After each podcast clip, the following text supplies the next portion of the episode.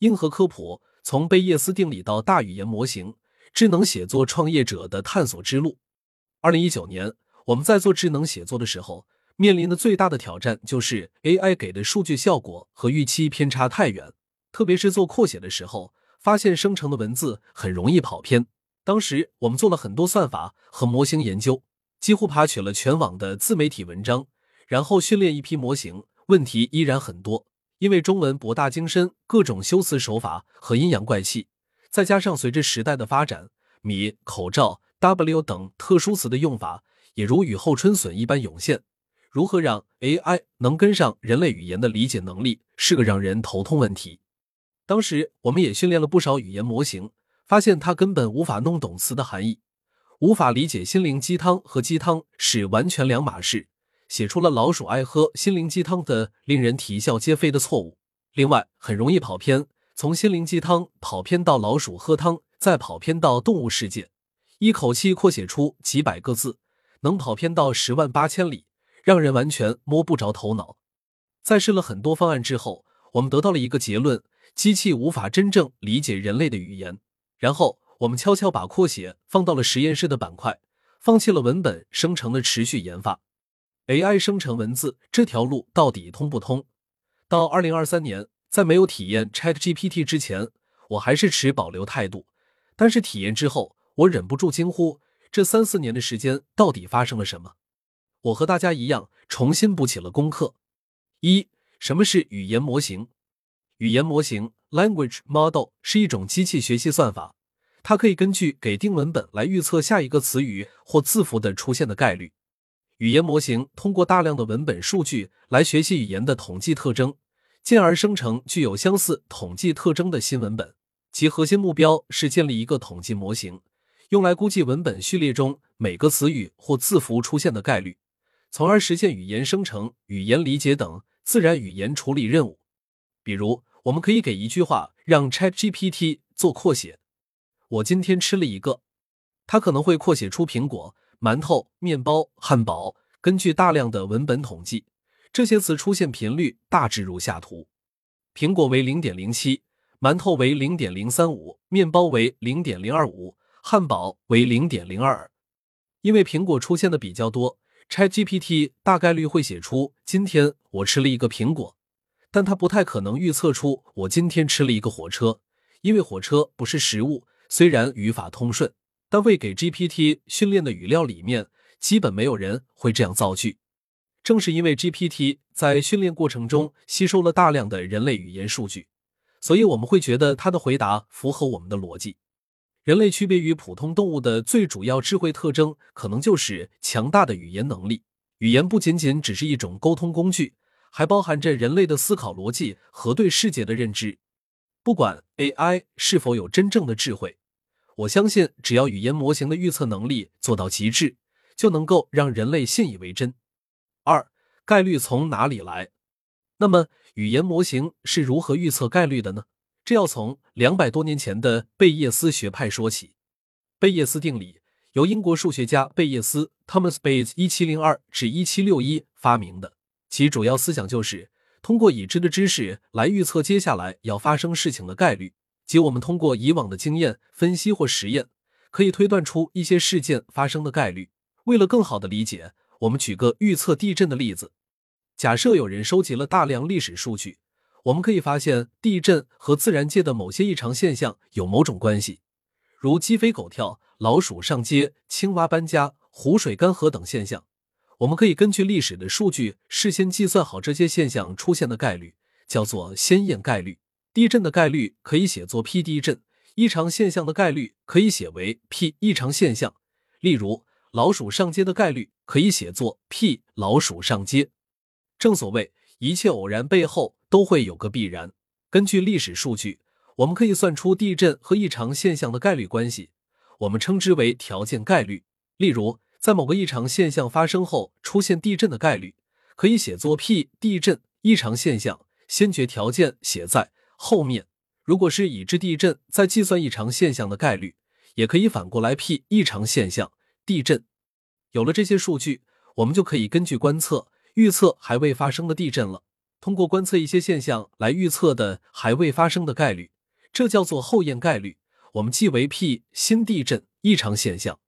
例如 P 新地震鸡飞狗跳，表示的是我们观测到鸡飞狗跳，预测可能发生地震的概率。这时我们可以用到贝叶斯公式：后验概率等于先验概率乘条件概率除以证据概率。我们把预测地震的例子迁移回语言模型。假设要预测在给定“吃”这个词之后，下一个词是苹果的概率，即 P 苹果吃。首先，语言模型学习了大量的文本数据，获得了大量的先验知识，已经知道了 P 吃苹果、P 苹果和 P 吃这三个概率值。其中，P 吃苹果表示在给定“苹果”这个词之后出现“吃”的概率；P 苹果表示苹果这个词出现的概率；P 吃表示吃这个词出现的概率。然后我们可以根据贝叶斯定理计算后验概率 P 苹果吃。我们还可以通过输入法的联想词模拟整个句子的生成过程。我们以今天吃这个词作为输入，语言模型会继续根据统计数据计算出在今天吃这个词之后各个词出现的概率。例如，它可能计算出饭这个词出现的概率为零点四，了这个词出现的概率为零点三五。的这个词出现的概率为零点三三，我们结合语境选择了，然后输入法刷新联想词，然后我们选择一个，依次重复这个过程，最终得到了今天吃了一个苹果的句子。大家可能也注意到了它的问题，输入法的语言模型只能预测上一个词和下一个词的关系，如果没有人类的主动选择，就很容易跑偏，这是一个长文本预测的问题。在二零一九年，我们遇到的问题是一样的。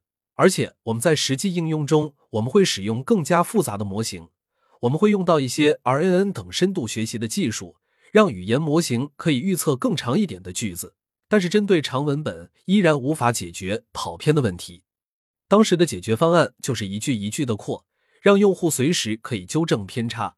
但问题是，这种扩写的意义又在哪里呢？让我对 AI 文本生成的信仰顿时崩塌。三。什么是大语言模型 （LLM）？二零二三年，让整个人类最为振奋的 AI 技术就是 ChatGPT。大语言模型 （Large Language Model） 这个词也随之映入人们的眼帘。ChatGPT 让人觉得惊艳之处，能够结合上下文，像人一样有逻辑性的回答问题，就算生成超长的文本也不会跑偏。到底什么是大语言模型？大语言模型与普通语言模型相比，大语言模型的一个显著区别在于其规模。大语言模型通常具有大量的参数，并且在训练过程中使用了巨量的文本数据。大型语言模型的参数规模通常与效果成正比，能够更好的理解和生成自然语言文本，更好的完成各种自然语言处理任务，如写作、翻译、问答等。GPT 优秀之处是做了前无古人的突破性的尝试，使用了巨量的参数和预训练数据。GPT 三拥有一千七百五十亿个参数，使用了四十五 TB 的文本数据进行训练，训练数据和参数量都远远超过传统的语言模型。三点一大规模的参数有什么用？我们要从词嵌入 word embedding 说起。为帮助语言模型更好的理解每个词的特征和含义，我们需要使用大量的参数来存储和处理信息。我们会将这些词嵌入一个高维的向量空间里面。像 GPT 三的向量空间的维数就有一万两千两百八十八，这意味着 GPT 三可以使用一万两千两百八十八个维度来充分理解某个词。对于很多单词的理解，可能比人类都要透彻。语言模型还可以通过词向量空间中的位置的远近来理解词与词之间的关系。假设我们的词向量空间有三个维度：颜色、形状和类别。我们有三个单词：苹果、橘子、手机，应该如何嵌入到向量空间呢？苹果和橘子都属于水果类别，因此它们在类别维度上的值相同，都是用数字一表示。但苹果的颜色是红色，用数字一表示；而橘子的颜色是橙色，用数字二表示。至于形状维度，由于苹果和橘子的形状都是圆形，都用数字一表示，于是有下面这个数值。手机属于电子产品类别，数值用三表示手机的形状是方的，数值用二表示颜色是多色的，数值用八来表示。它们之间的关系可以一目了然的展示在向量空间的关系中，如下图。我们可以看到，语义相似的单词在向量空间中彼此靠近。当 GPT 在生成文字的时候，它可以根据向量空间知道苹果和橘子是一类水果，在吃的语境中可以相互替换。但是这也有新的问题，苹果也有可能是指生产手机的苹果公司。GPT 怎么能知道苹果是否特指苹果公司呢？根据不同的语境推理出不同含义的苹果呢？二零一九年，如何结合语境让语言模型能够准确的理解词的含义？这在当时也是个巨大的难题。我们当时想的策略也相对简单粗暴，就是通过命名实体技术强制将它们标记为不同的实体名词。例如，苹果手机类别为电子产品，苹果公司为企业。但是遇到的问题是，我们没有办法列举完所有的命名实体，需要不断扩充新词库。另外，在很多语境中，苹果就能代表苹果公司和苹果手机，没办法根本解决这个问题。GPT 三高明之处就是使用上下文相关的词嵌入方法和自注意力机制来解决这个问题。它的词嵌入方法考虑了单词在给定文本中使用的上下文。而自注意力机制则允许模型在生成文本时考虑前面的所有的单词，最终让机器能更好的理解语境，解决词的多义性和歧义性问题。三点二，什么是注意力机制？GPT 的 Transformer 模型通过使用自注意力机制 （Self Attention Mechanism），能够让模型在处理每个单词时都能考虑到文本中所有单词的信息，从而更好的捕捉文本中的长距离依赖关系。解决了长文本的跑偏的问题，这在传统的模型中是无法做到的。注意力机制的灵活性来自于它的软权重特性，即这种权重是可以在运行时改变的，可以根据上下文来推断出单词的含义，来达到更好的预测效果。举个例子，假设我们有一个句子：我喜欢吃苹果，但我不喜欢苹果手机。在这个句子中，苹果这个词出现了两次。第一个苹果是指一种水果，而第二个苹果是指一种手机品牌。如果是没有注意力机制的模型来处理这个句子，那么模型可能会将两次出现的苹果都当作水果来处理。但对于 GPT 来说就不一样了，它能够根据上下文来推断出每次出现的苹果的含义。这主要归功于 GPT 包含的巨量参数中不仅仅包含了词汇的意义。还包含了词在句子中结构和语法、语言风格、语境信息等等。注意力机制可以通过计算每个词的相似度来实现注意力权重的计算。当它处理第一个苹果时，会注意到前面有一个权重较高的“吃”字，因此会推断出这里的苹果指的是一种水果。而当模型处理第二个苹果时，他会注意到后面有一个权重较高手机。因此，会推断出这里的苹果指的是一种手机品牌。我们可以简单模拟一下这个注意力权重的计算过程。假设我们有个三维的词向量空间，我们先把我喜欢吃苹果这四个词嵌入到这个空间里面。如果绘制成图，它们在向量空间中的关系一目了然，如下图。两个词越是接近，关系就越紧密。语言模型可以用数学方法来分别计算苹果与我。喜欢吃三个词的权重分数，我们可以通过向量的点击计算方式模拟计算一下，值越大代表的是向量的相关性越大。通过计算，我们发现吃的相似度最大，为二点六六，那就说明吃这个词相对于苹果应该有更高的注意权重。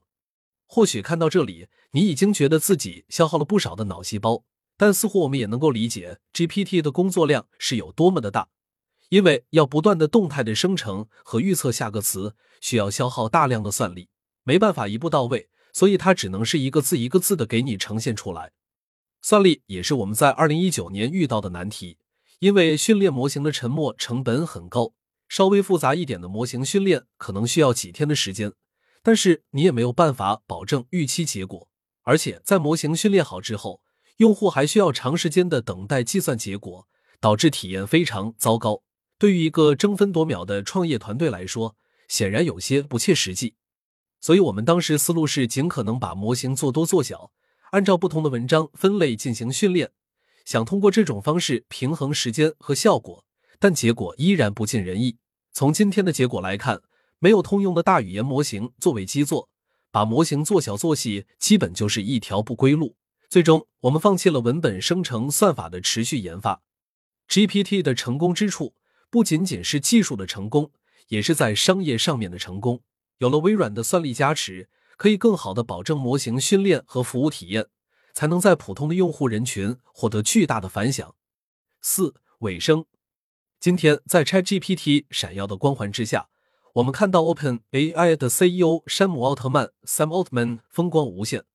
我在短视频平台经常能刷到他的精彩演讲语录，我也总是希望能够从他的成功经历上学到点什么。